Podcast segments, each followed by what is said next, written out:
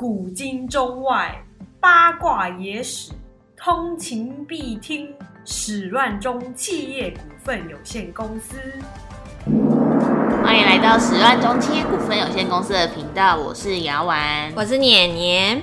我们的频道主要在讲一些我们想讲的历史，我们没有局限国家朝代。反正就是讲我们想讲的，我们就是这么的自由自在又任性。我们今天要讲的主题是屈原的故事，就因为端午节要到了嘛。哦，所以就这叫屈原的故事吗？不然你觉得要想什么包装？我们现在来想。我想到主题是屈原呐，是为了广大社畜而死的。你各位社畜啊，该好好纪念他。好强的主题哦！之所以会讲这个，是因为。端午节要到了嘛？那你知道为什么我们每年都要过端午节吗？因为屈原投江啊。那你不觉得关我们屁事吗？他他要投河自杀他的事啊！我这样讲可以吗？对嘛？然后我们还为了他，然后每年都要吃粽子跟划龙舟。对啊，划龙舟去打捞尸体是这样吗？对，没错。那那你知道为什么划龙舟的时候要敲鼓吗？把鱼竿炮啊？对，没错。怎样？我很有概念吗？对，我以前可是我参加过划龙中队的，好吗？是是从那里得到的冷知识吗？并不是。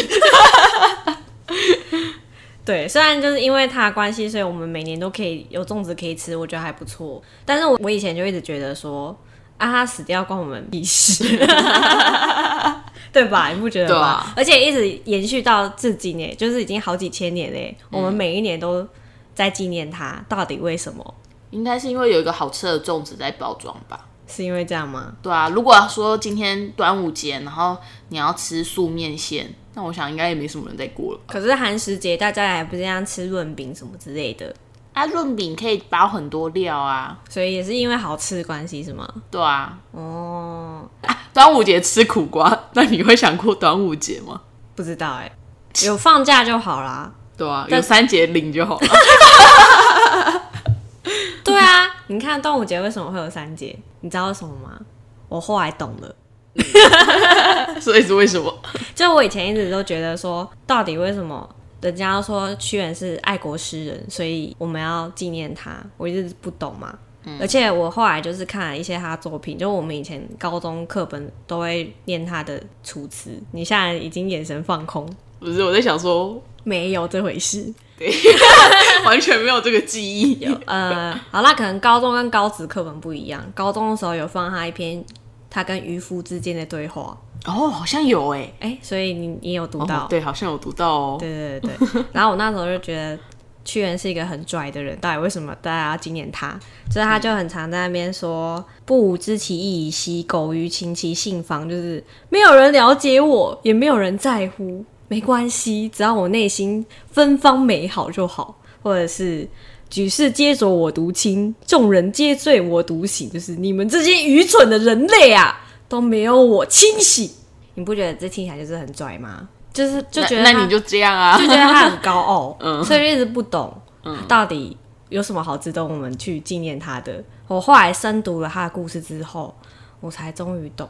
我真的深深懂他的心理，你知道吗？尤其是开始工作之后，我真的觉得他不是为了他的国家而死，他不只是爱国诗人，他是他是为了我们这些广大社畜而死的。我整个深深超级懂他那个，但是你心很累的心情。然后我终于懂为什么我们三节端午节要领他的奖金。可是他死了，对我们现在社畜也没什么改变啊。他就像是一个为我们的那种悲愤的心。不行，我会不会这一集一播出去，然后所有社畜听了，然后也去自杀？不是，不会，不会。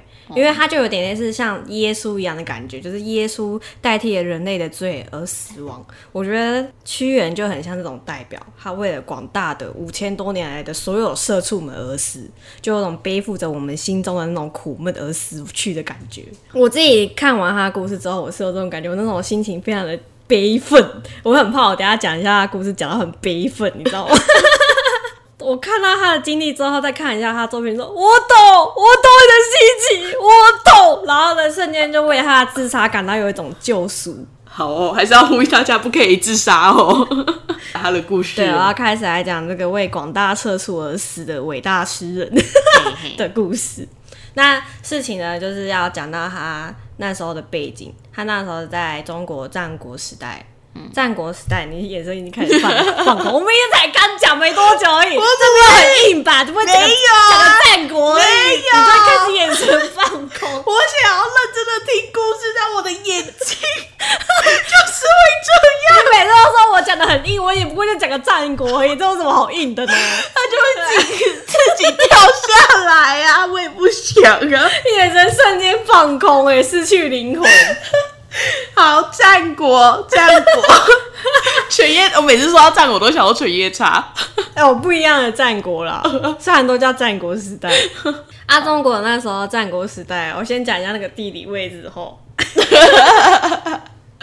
就是最西边是秦国，最东边是齐国，最南边是楚国，这三个是那个时候最大的国家。嗯，然后中间就夹了韩赵魏三个比较小的国家。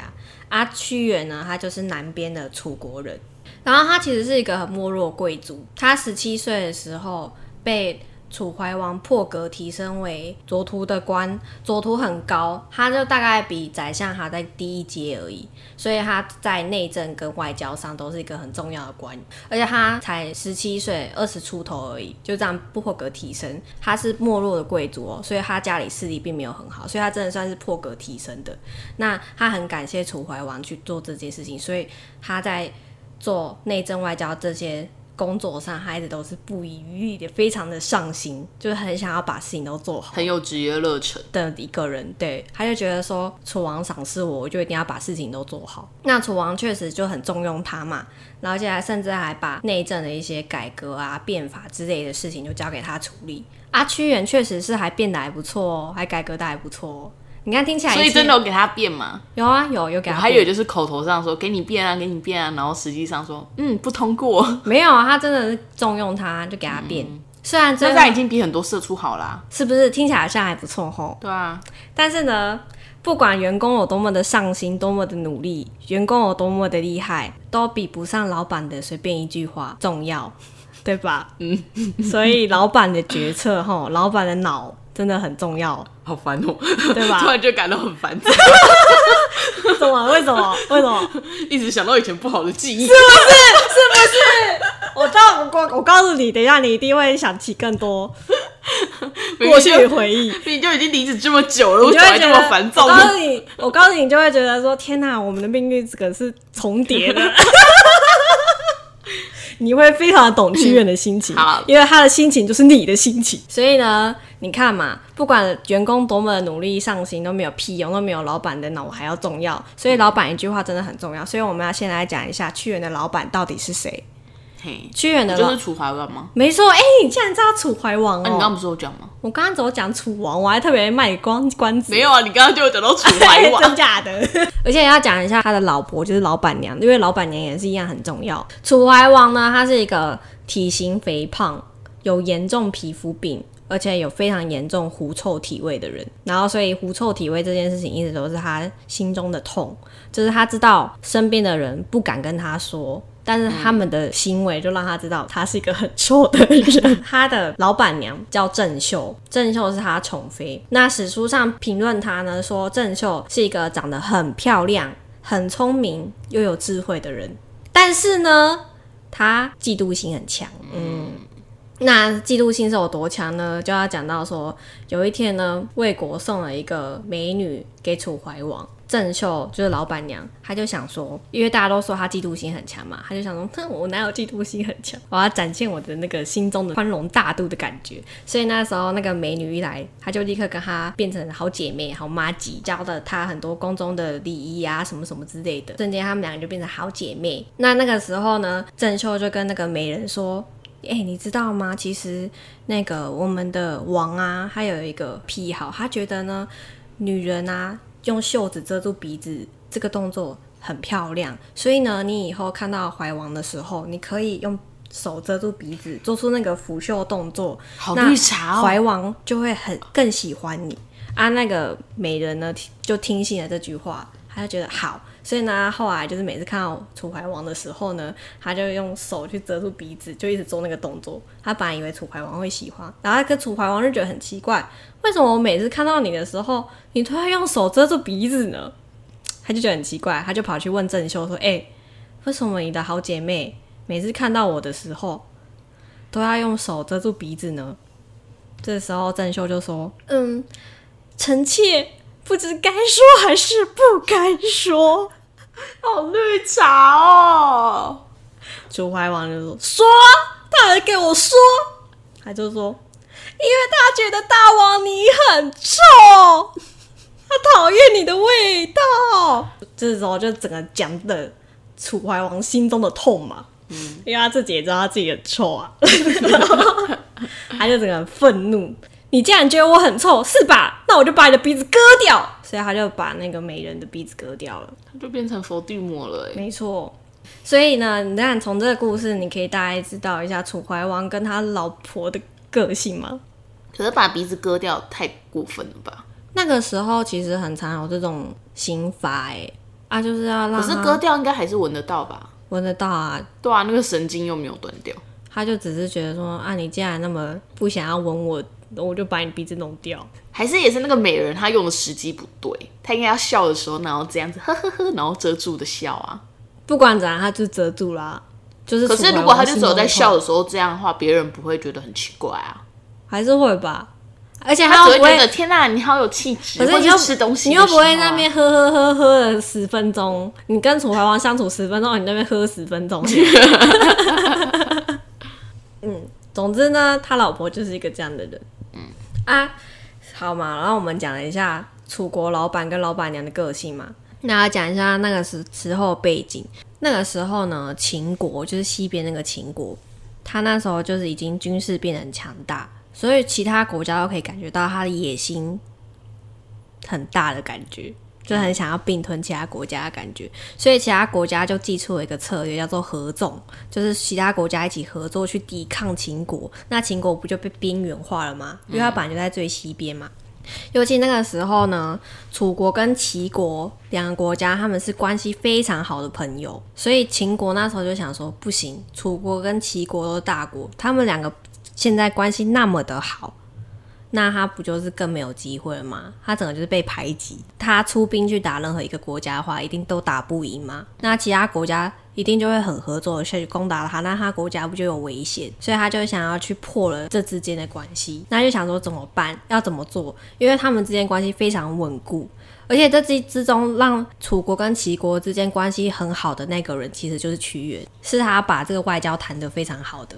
哇哦，嗯这个时候呢，就是秦国的宰相张仪，他就说他有办法，他就出使去楚国，想要去破这之间的合作，他就带了一大堆的金钱去楚国，然后跟楚怀王说：“跟你说，我们来做一个交易，如果你跟齐国断绝关系的话，我就送你六百里地。”那个六百里的地，那个以前是楚国的地，后来楚国跟秦国之间发生战争，秦国拿走那六百里的地，那六百里的地非常非常的好，它是一个军事要地，就刚好是处在楚国跟秦国的中间。楚怀王一直很想拿回那块地，他觉得诶还不错啊。你刚刚说谁去跟楚国谈？张仪就是那个秦国的宰相，怎么了啊吗？，怎么都是秦国？哈、秦国跟楚国说，如果你跟齐国断交，靠！这有很难吗？哦，我现在才听懂，这有很难吗？也不会这三个国家而已，不是秦国吗？跟齐国没事。而且我明，而且我明我刻意发音很清楚吧？是啊，可是我没发现，我没发现，我现在发现了，我们就是在讲三个人的故事，我一直以为是只有两个人啊。所以秦国想要破坏这之间稳定的关系，嗯，懂吧？懂了。好，所以秦国的宰相张仪就去楚国找楚国的大王说：“如果你愿意跟齐国断交关系，我就把六百里的地给你。那你会愿意吗？如果你是楚王的话，可是如果给他，就永远没办法打败秦国嘞。怎么说？秦国不是势力最大吗？所以你必须联合其他小国一起去打。那时候是三个大国在抗衡啊。啊，可是不是已经跟其他人联盟了吗？对啊，还是他就是想要吃下那一块地，然后再去打？他就是觉得说，哎、六百里的地很大、哎，还不错，而且那个地理位置很好、哎，嗯，他就会想要接受。然后屈原就说不行啊，不行啊，因为其实秦国一直以来信用都没有很好，嗯，所以说会给，然后又不给，是不是？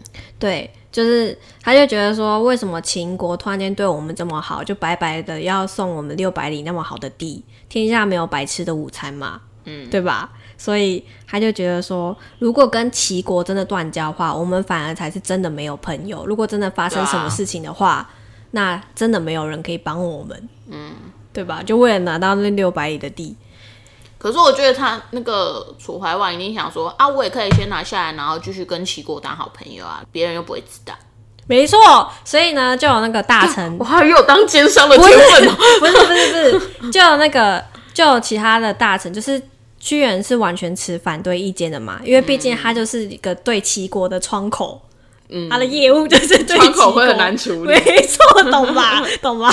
所以他就一直反对这件事情，而且他跟齐国之间公司之间的关系一直都那么的良好。那如果你跟齐国断绝关系的话，那不就损失一个客户？损失一个 case。就有大臣就说啊，如果我们先断交，如果秦国不给我们地怎么办？嗯，对吧？因为他又没有先做一个什么保证定金之类的，那我们就直接断然跟他断交，这样好像就是有风险。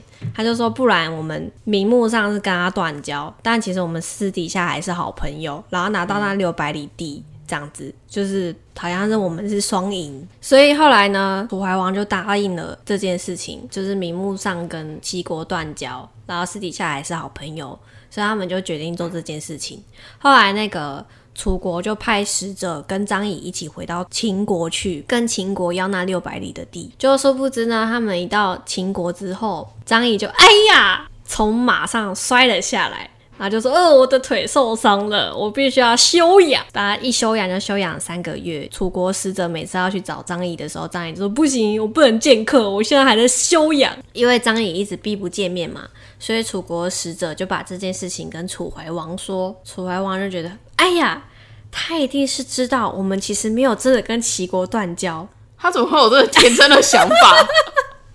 所以为了要以示他的诚心，他就派人跑到齐王的面前，骂了齐王一顿，就骂了很多难听的话。后来齐王在一气之下呢，就决定要跟楚国断交。这时候楚怀王就觉得，哼，你看我们是真的断交了吧？我很有诚意，所以呢，又派了楚国使者。去找张仪，那张仪知道这件事情之后，突然间腿就好喽。瞬间好，然后就见了楚国使者。然后楚国使者就是说，不是说要给我们六百里的地吗？我们现在真的断交啦。那六百里的地呢？他就说，嗯，我什么时候说六百里的？我是说六里呀、我哪有说到六百？你们都听错了吧？我说的是我的地、哎六里，那个年代的六百跟六大概会长怎样？那个音一定就是还是很不一样啊。我说的是六里，谁跟你说六百？楚国使者傻眼啊，然后就把这个傻眼的事情回去跟楚怀王讲，楚怀王就气炸啦，就等于被骗嘛，对啊，所以呢，他就出兵要去攻打秦国。但是呢，你看嘛，楚国不是才刚去骂了齐王一顿嘛，所以齐国对楚国很不爽嘛，因为就莫名其妙被骂，对啊，所以呢，齐国就决定要跟秦国一起合作，他们两个，他们两个合，他们两个就合作起来，然后一起跟楚国作战，结果他被打败，打败一次还没有算喽。楚王又出兵第二次，总共出兵两次，都输得很惨。虽然都是他主动出兵的，但最后都被打败。就反而呢，秦国拿又拿到了六百里的地，他当初没有给他六百里，结果后来又多得了六百里，那齐国嘞？齐国有拿到吗？齐国就没有，齐国就是帮助秦国。啊，齐国人怎么那么好啊？就经过了这次这次事件之后嘛，楚怀王就觉得、啊，早知道当初就听屈原的话就好了，不要理秦国，就继续跟齐国当好朋友就好了。所以呢，他又派屈原去跟齐国重修旧好，屈原就又去了齐国嘛，想办法恢复原本的关系。秦国知道这件事情啊，办楚国又要跟齐国变成好朋友，这样不行。因为他就是不想让他们当好朋友嘛，这是什么国小生戏嘛？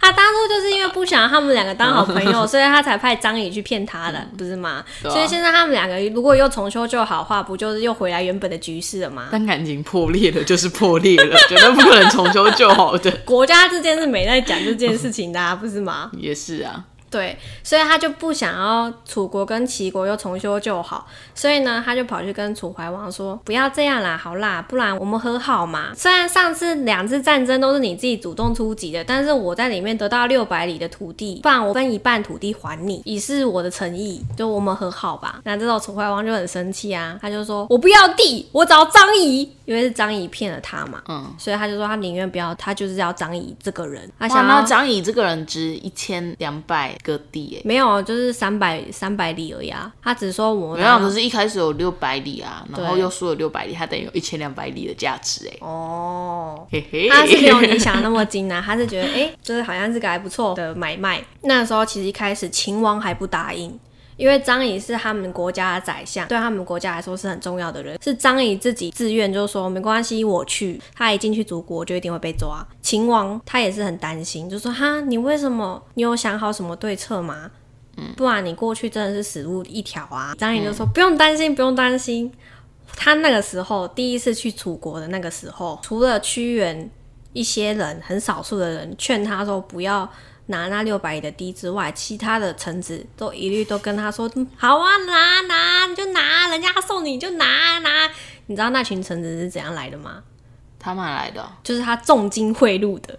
他那时候在重金贿赂那些臣子的时候，他就认识一个好妈吉叫敬上。那敬上怎么帮他呢？敬上跑去找老板娘郑秀，跟他说：“哎、听说秦王要去救张仪，决定说贡献秦国的美女送给楚怀王。”郑秀就觉得说：“啊，这样不行，新的美人来，那我的地位不保。”所以他他就跑去楚怀王的耳朵旁边吹枕边风，他就跟他说：“大王啊，你看张仪他是秦国的臣子，之前骗你也不过就是做他臣子的本分嘛。都是老板的指令，他自己本身不想要骗你的。对啊，他就是做好他的工作嘛。你说你一要张仪啊，秦王想要跟你和好，张仪不就来了吗？所以你看秦国很给你面子啊。可是如果你今天杀了张仪，那不就是毁了秦国的面子吗？那秦国会来攻打我们的国家啊。那不然楚怀王很生气的嘛，就听了郑袖嗯，你蛮有道理的。，对，他就觉得嗯，还要把张仪放了。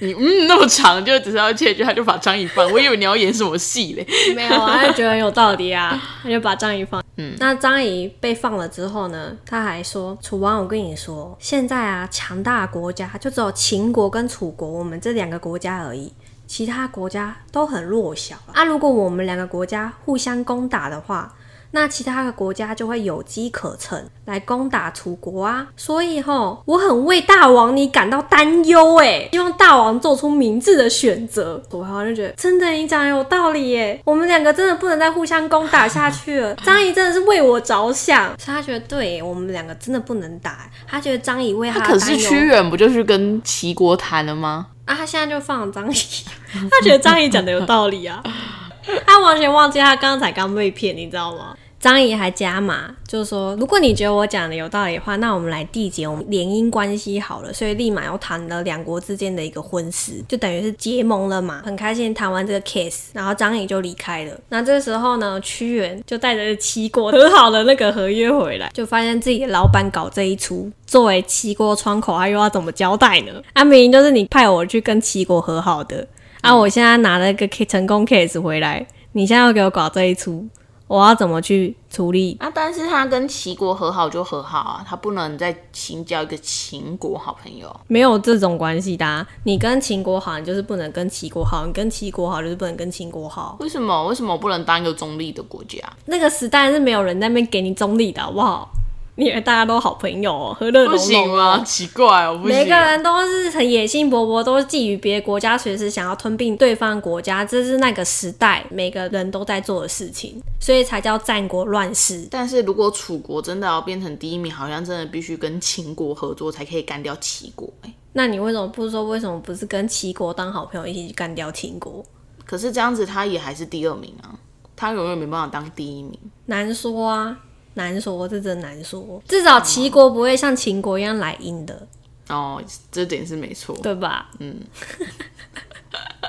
重点是楚国的 boss，他完全忘记他刚刚才刚被张仪骗，他忘记他为什么那么生气。他真的是很愚脑哎！他突然间又跟张仪和好，而且还瞬间缔结婚事，屈原就整个傻眼。那他那么辛苦的跑齐国这一趟是怎样？嗯，你可以懂他的心很累吗？那为什么屈原他不直接换国家，申请移民这样子？这要讲到他的背景啊，我说他是一个落魄贵族嘛，嗯，然后年纪轻轻就被楚怀王重用，我觉得他是一个感情很重的人，就一直心里放不下那一块。因为像后来就是国家越来越烂的时候，他就心中就是一直想着当初那个楚国盛世的那个时候，楚王重用他，让他做内部改革的时候，那时候其实是楚国的巅峰，嗯，他就一直在想着那个盛世，然后再看个现在，他就整个很崩溃。就是他的功丰伟业，他的成就就这样毁于一旦。哇，他撑很久哎。对，所以就前面就是讲了他带着齐国的 case 回来之后呢，又再一次得罪齐国嘛。他这个窗口真的当的很不容易吧？刚好呢，那个时候呢，秦国换了大王，从秦惠王变成秦昭襄王。那秦昭襄王是谁呢？他的妈妈就是芈月。芈月呢，她其实是楚国公主，所以她跟楚怀王是有亲戚关系的哦。那也是因为秦国的太后是芈月嘛，所以秦国就会想要对楚国示出善意，不是已经跟他缔结婚姻关系吗？那后来呢，芈月呢就安排他的儿子秦昭襄王去娶楚国的公主，关系还好。好到太子互换，这样不就是互换人质吗？对啊，楚国太子到秦国当人质，就代表说我不会动你，你不会动我，因为我们的太子都在对方国家里面。但是呢，屈原就很反对这件事情。屈原就说：“你难道忘记了秦国是什么样的国家吗？你难道忘记了他们是怎么骗你的吗？就算今天的太后是楚国人，但是她现在已经嫁给秦国了，难道她不会为秦国着想吗？”他就一直讲这些啊，楚怀王就不想听啊，就觉得哦，你不要提醒我，学偶像我们很好，我们现在是好朋友，我们明明就很好。人都会改变的，人都是善良的，没错。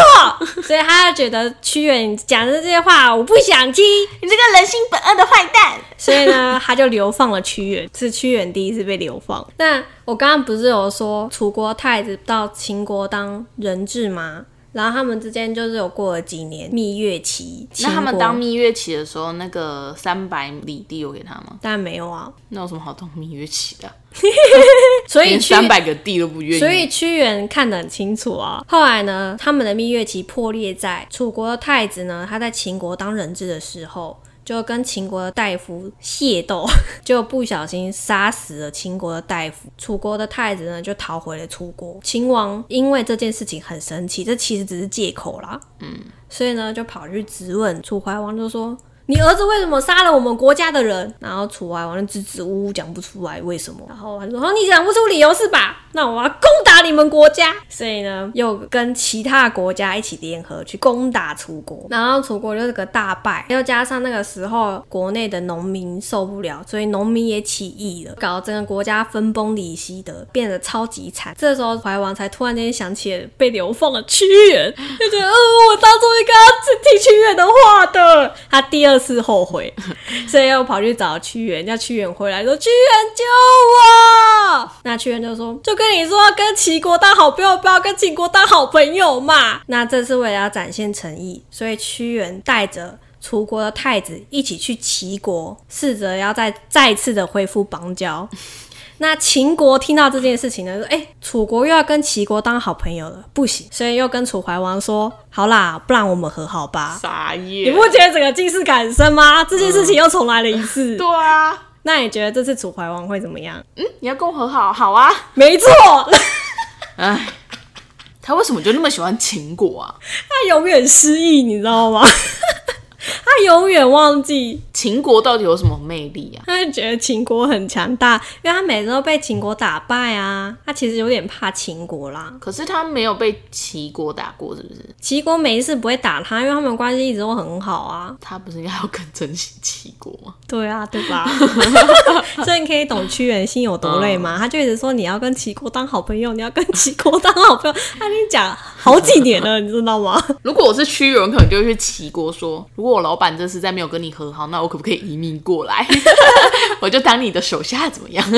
所以呢，屈原他真的就是百分之百社畜，成中心的社畜，有没有？换了我们，我们就已经离职了，对吧？我们就跳槽了，他没有，他就自始至终就爱着他这家公司，因为毕竟是这家公司提拔他的，他一直有种饮水思源的那个重感情。嗯，所以呢，屈原带太子去齐国，秦国知道这件事情的时候，他就邀楚怀王一起在武关这个地方吃吃个饭，做一个和好的感觉。五关呢，它刚好就是在楚国跟秦国之间交界处的一个中间点，它是一个山谷感觉，所以它走一条路可以走。屈原他好险的那时候已经回来楚国了，就是已经跟齐国恢复关系了，然后把太子送到齐国去了。他就劝武王说：“不要再相信人家了，你忘记你已经被骗两次了吗？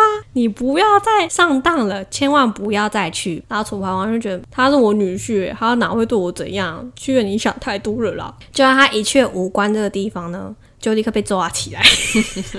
秦国就要挟他，就说想要我放你走，那你就要把你们的地给我。有在要地，对，那个时代就是这样啊。嗯，秦王这时候突然间就觉醒了，他屈原，我对不起你。天哪，我又被骗了！我再也不要相信你了。我觉得他这辈子做了两两个最大的决定。第一个决定呢，就是破格提升了屈原；第二个决定就是，当他被要挟挟持的时候，他宁死不屈，他死都不割地给秦国。楚怀王就被软禁在秦国里面，就再也没有回去了。后来呢？这个被软禁的楚怀王，他在有一次韩国跟魏国联合攻打秦国的时候，他趁那时候秦国兵荒马乱的时候逃出来。可是呢，那时候秦国人早就知道楚怀王逃走了，他们就跑去封锁秦国跟楚国之间的道路，所以楚怀王没有办法回到楚国去，他就逃到赵国。就赵国不敢收留他，怀王就想说那怎么办呢？所以他就转方向想说，那我逃到魏国去。就在逃到魏国的时候，被秦国的军队追到，最后又只好乖乖的跟秦国 军队一起回到秦国去。就等于他绕了一大圈之后，又只好回去了。之后他就直接死在秦国。当他下一次就是回到楚国的时候，就是他的尸体，就秦国就把他的尸体送回楚国去。后来嘛，就是不是变成他的儿子太子继位嘛，呃，叫做楚顷襄王。因为楚国就一直被打败嘛，所以后来楚国的国力整个就是大幅下降，就变得很弱。秦国就越来越强啦。秦国的国君就有一天就送给楚王一封信，就是说：“哎、我们两个来定狗鸡，你来准备一下，我们来好好厮杀一场。”楚王就收到这封信之后，他就很害怕。这时候你会怎么样？那就去找齐国啊！齐国，齐国，他要跟我订购机，这样啊？他就很害怕嘛，他就决定他跟秦国和好，我把地送你啦，我们当好朋友。屈原整个就是气炸，屈原就说：“你忘记你爸爸是怎么死的吗？你忘记我们国家是怎么被他骗成这副德性的吗？你都忘记了吗？还是你害怕想起来？”